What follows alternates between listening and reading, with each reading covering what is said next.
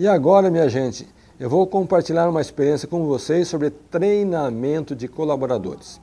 Certa vez, um companheiro da rede, ele contratou uma faxineira. E vocês vão ficar surpresos com a experiência que ele fez para treinar essa faxineira.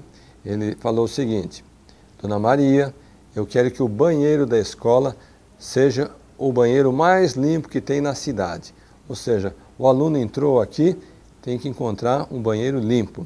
E se depois de 10, 15 minutos você voltar no banheiro, o banheiro tem que estar limpo.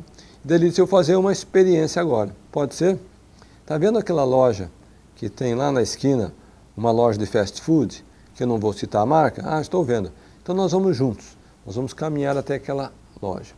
Entraram na loja, sentaram na mesinha e o meu colega falou assim para a funcionária dele, futura faxineira. Agora eu quero que você vá lá no banheiro, quero que você faça a maior bagunça no banheiro. Pegue papel, jogue no chão, sabão, faça um aguaceiro ali na pia, deixe é, água correr pelo chão. Ela eu vou fazer isso? É, você vai fazer isso. Mas por que fazer isso? Faz parte do treinamento. E ele ficou sentado ali na mesa e a dona entrou no banheiro. E ela fez exatamente o que ele disse. Pegou papel, jogou no chão, esparramou água, sabão, fez uma confusão no banheiro. Ela voltou, e agora? Agora nós vamos saborear o nosso lanche. Sentaram, fizeram o pedido, comeram tal. 5, 10, 15, 20 minutos, terminaram o lanche. Depois, agora eu vou pedir, Dona Maria, para você voltar lá no banheiro e você vai ver como que está o banheiro. Para surpresa dela, quando ela chegou lá no banheiro, impecável, limpinho, não tinha nenhum papel no chão, a pia sequinha, o sabão, o sabonete, tudo certinho. Ela voltou surpresa. Tá vendo? É assim que eu quero que você mantenha o banheiro da nossa escola. Então, por que, que eu cito esse exemplo? Porque o banheiro, gente, é um cartão de visita do seu estabelecimento. Eu sugiro sempre a quem é prestador de serviço que o banheiro do seu estabelecimento seja melhor, seja mais bem cuidado que o banheiro da sua casa. Porque o banheiro da sua casa é só você que usa, mas o banheiro do seu estabelecimento ele é uma fonte de fidelização do seu cliente. E é uma questão emocional. Eu sempre pergunto, quando a pessoa vai para o banheiro, é uma experiência emocional ou é racional? Então a questão é o seguinte, quando ele entra no banheiro é puramente racional, né? porque ele precisou, ele teve uma necessidade de ir ao banheiro.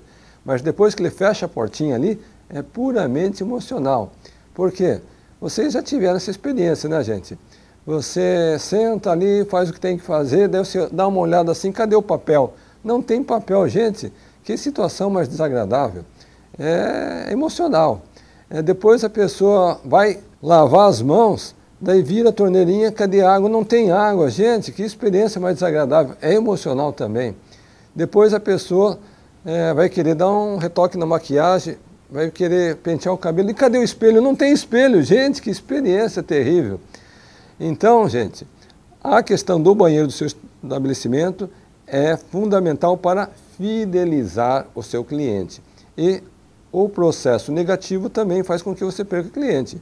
Se o teu banheiro estiver abandonado, sujo, imundo, o cliente não volta mais. Então pense nisso. Fica aqui essa dica. Se você gostou, se você acha que tem é, aplicação, compartilhe, envie adiante, comente aqui e, acima de tudo, vamos divulgar o Projeto Nacional de Empreendedorismo. Como fazer para sair do zero e atingir o seu primeiro milhão.